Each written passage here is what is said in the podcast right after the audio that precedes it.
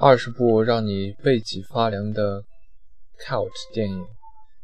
一，《梦之安魂曲》。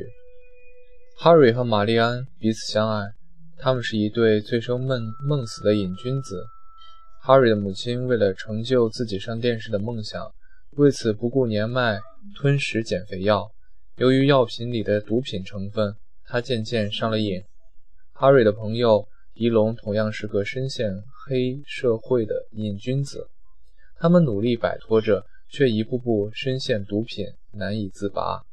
哈瑞的胳膊因注射毒品感染而被割去，玛丽安为了毒品出卖肉体和自尊。哈瑞哈瑞的母亲最终住进了精神病院，受尽折磨。迪龙锒铛入狱，当视线变得模糊。梦在遥远处呼唤，迷失的人该以怎样的姿态安抚自己的灵魂？二，一方关于父亲的信。导演库尔特吉为强大的纪录片，初衷是为了缅怀被杀的朋友安德鲁·巴格比。他在2001年被疯狂的前女友谋杀了。然而，当库尔特飞越大半个地球去采访杀死。巴格比的女凶手的朋友和家人时，发现那个女凶手雪莉特纳早已逃到逃到纽芬兰，逃脱逮捕。由于加拿大法律背后的干预保护，她仍是自由人。在此期间，她透露她怀了安德鲁的孩子。大卫与凯瑟琳·安德鲁·格比的父母知道这个女人得。为他们儿得为他们的儿子的死负全责之后，他们也去了纽芬兰，以便更接近自己的亲孙子。然而，这让事情变得更糟。三，凯文怎么了？从小，凯文就不是个令人省心的孩子，无休止的哭闹，对母亲的关怀无动于衷。对于这样一个孩子，作为母亲的伊娃难免有些自暴自弃。小女儿的诞生打破了僵局，可惜她天生患有失语症。伊娃自己全部的爱倾注在了她的身上。成年后的凯文与母亲之间的距离越来越远，倒是和父亲颇为亲近。他爱好射箭，父亲便送了一副弓箭给他。没想到，正是这副这副弓箭带给了这个家庭以及整个社会一次破坏性的打击。凯文到底怎么了？四，末日。微图，绝望的未来，世界恍如巨大的废墟，双眼所及之处尽是荒凉与灰暗。人类文明在末日的劫难中毁灭已殆尽。在资源极度短缺的情况下，幸存者无所不用及其，甚至出现人吃人的惨烈情况。整个世界呈现的地狱般的光景。一位父亲和他的儿子进行着漫无止境的旅程，他们不断向南。寻找着更为温暖的避难场所，破旧的超市小推车载着父子二人的所有家当，前路漫漫，希望渺茫。父亲不断回忆着妻子的音容笑貌和他们过去美好的时光，而如今美好不在，父子俩的明天更不知将在何方。五火线，你是否想象过在冷战期间，一座大城市的市中心？有核武器爆炸是一番怎样的景象？生灵涂炭之外，活下去的人们将要遭到更大的毁灭性的打击。本片讲述了几个在核战争中生活的家庭，他们的苟延残喘是否能唤起你对和平的渴望？六，自己去看。Come and see，语出圣经启示录，意为让人睁眼看看末日图景。这部影片除了结尾稍弱外，其余部分堪称杰作。二战期间，德军一手造成的屠杀惨剧，活活烧死六百二十八名平民，这是降临在平民百姓头上血淋淋的残酷。影片的事件和恐怖场面远超过任何一部描写德军集中营的电影，令人毛骨悚然，提醒胆小和心软弱的人慎看。七，孤注一掷。由美国帕洛马影片出公司出品，导演悉尼·波拉克。三十年代初，正值美国经济大萧条期间，洛基为为好莱坞举办百对舞蹈选手马拉松大赛。在这些选手中，每个人的目的不同，有的为了赚钱，有的为了能上电影，有的则感到无聊无聊才来参赛。几个星期过去后，几对主要竞争者都遇见了不同的意外问题。八必然之死。一个先驱纪录片导演为了吸引投资，准备拍摄一条关于自杀的纪录片。他碰巧认识了因为脑部肿瘤而准备早点结束自己生命的自杀者。谁知道自杀者却和导演的录音师相爱了。在录制车库自杀的时候，杀自杀者本应该用枪射向自己，可是车库里却传来了两声枪响。九老男孩。女儿生日那天，中年男子吴大修在酒醉回家路上，突遭不明身份人的绑架失踪。他被囚禁起来，寻死未果的吴大修通过电视。得知妻子已遭杀害，女儿下落不明，自己更怀疑为凶手。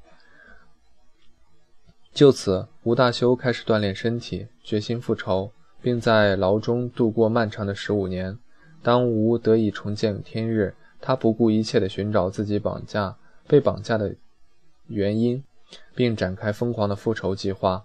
他遇见了年轻的寿司女店员，并借助同窗老友。寻找仇人，成功惩罚了监狱看守一番。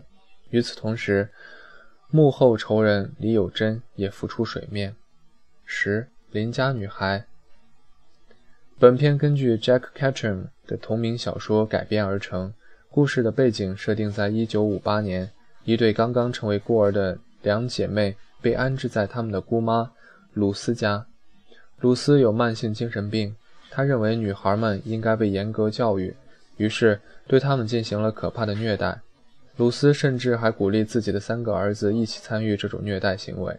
十二岁的邻家小男孩是鲁斯儿子们的好朋友，他无意中目睹了他们对女孩的虐待，对此十分反感，于是决定揭露可怕的事实。但是他不知道怎么才能让大人们相信他所所说的话。十一迷雾。一座小镇被一场突如其来的浓雾瞬间淹没，雾中传来阵阵惨叫，人们惊慌失措地四处逃散。戴维和他的儿子与众多镇上的人被困在小镇超市里，浓雾并没有如期望的散开，而走进浓雾的浓雾的人一去不返。浓雾逐渐露出了他狰狞的面目：恐惧、惊慌、挣扎、悲伤、绝望。人们的精神濒临崩溃，如何才能活着走出迷雾？面对超市里几近癫狂的人们和超市外吞噬一切不可不知的迷雾，戴维紧紧搂着儿子，开始了艰难的求生之路。十二殉难者，露西童年时被一种神秘组织绑架，在那一年的黑暗岁月里，她饱受折磨，最终她趁守卫不注意逃脱。在孤儿院结识了新的朋友安娜，而露西心里心灵受到严重创伤。她经常能够看到一个全身赤裸、伤痕累累的恐怖女人对她进行恐吓与追杀。露西就在恐慌与悲愤、悲痛中度过了童年。十五年后，经过一番追查，露西和安娜查到了当年的行凶者之一。露西将对方一家杀害，却仍无摆脱童年的梦魇。最终在歇斯底里中自杀身亡。悲伤的安娜很快被那个神秘组织抓到，她和她将和朋友一样，被迫成为传说中的殉道者。十三，索多玛一百二十天。片中基于小本片是基于小说改编，一群富有的法兰西者迫使一群被。被俘虐的年轻人们互相虐待、强奸，做出一些令人发指的事情。这是一个令人发指的故事。富人拥有的甚至高的权力来掌控这一切，他们肆意妄为，损害着他们他人的身心，同时扭曲着自己的心灵。十四，一部塞尔维亚电影。一名前色情男星为了养家糊口，签下了最后一次拍摄协议。谁知道这次协议将带着他和家人一起走入地狱。他们拥有着巨额的财产，却换来换回来三具永不瞑目的行尸走肉。十五不可撤销。这是一部由加斯帕诺担任导演，莫妮卡·贝鲁奇、文森特·苏卡斯卡索、艾尔伯特·杜邦迪等担任主演的法国电影。二零零二年五月二十二日于加纳戛纳电影节首映。本片围绕一桩精深精心的强奸案，充斥着可怕的暴力场景。和大胆的性爱场面，在拍摄手法上也很冒险，全部由极端的长镜头构成，足以长的足以令人困扰。全片的切换不过十七八次左右。十六，永远的莉亚。莫斯科街头，花季少女莉亚正向朋友吹嘘即将随母亲移居美国，可到家后，母亲告诉她要留下来跟姑妈生活。而姑妈则趁机霸占了他的房子，把他赶到一幢破旧、脏、脏乱、破旧的公寓去住。莉亚那童话般的童话般的幻想瞬间崩塌。此时，他终于相信被母亲遗母亲遗弃了。孤独无助的莉亚只能从她唯一的朋友男孩沃洛加那里得到一丝安慰。为了活下去，莉亚。也被迫走上了靠出卖肉体为生的道路。当善良天真的莉亚以为遇到真爱的时候，便已不顾一切地去了瑞典。可她又怎么会知道，这地狱般的生活其实才刚刚开始？十七，离开拉斯维加斯。一个是贫困潦倒的编剧，终日借酒消愁。被公司开除后，郁郁不得志的他变卖了所有的家当。前去拉加拉斯维加斯，开始他慢性自杀的计划。在光怪陆离的拉斯维加斯，醉醉醺醺的他见到了妓女拉莎。拉莎过着同样不幸的生活，被皮条客控制自由，屡次出逃不遂。本和拉莎共度了一夜，他们夜这夜他们互诉衷肠，同是天涯沦落人。二人很快同居，但拉莎并不阻止本继续方。狂野。本在自己的世界里沉迷得越来越深，直到有一天和另一个女人躺在拉萨床上，拉萨怒不可遏，将本赶出家门。本在酒精的折磨下奄奄一息。他打电话给拉萨，能否让生命和感情重生？十八，杀戮演绎。一九六五年，印度印尼政府被军政府推翻。那些反对军事独裁的人们都被认定为共产党，并遭遇了血腥的屠杀。一年之内就有超过一百万共产党人丧命，其中就包括农民，还有一些当地的华人。本片的主角 Anwar k o u g e 和他的朋友们就参与了当年的屠杀活动。他如今是印尼最大的准军方组织 Pamda Periko 的元老人物。Anwar 和他的朋友接受导演的邀请。在镜头前重新演绎当年他们是如何处死那些共产党人的。他们通过拍摄电影的方式重现了当年的场景，再次拿起了那些沾着鲜血的用来勒死人的铁丝。十九，鬼畜大宴会。本故事以日本一九七零年代初的学生反造反运动全盛时期为背景，左翼学生领袖向泽深陷。吞，深陷泥沼，组织内部群龙无首，一片狼藉。有人选择退出，有人选择了背叛。向泽女友雅美出面主持大局。这时传来了向泽在狱中割腹自杀的消息。领袖之死俨然信仰崩溃，加剧了组织的崩塌。雅美和冈崎对组织成员进行了内部清洗。先拿叛徒山根和熊谷开刀，将其掳至深山实行酷刑。二十，爱我就让我快乐。Joy、海伦和崔西，崔西是情同手足的三姐妹，三人从小玩到大，共同度过了一段无忧无虑的童年生活。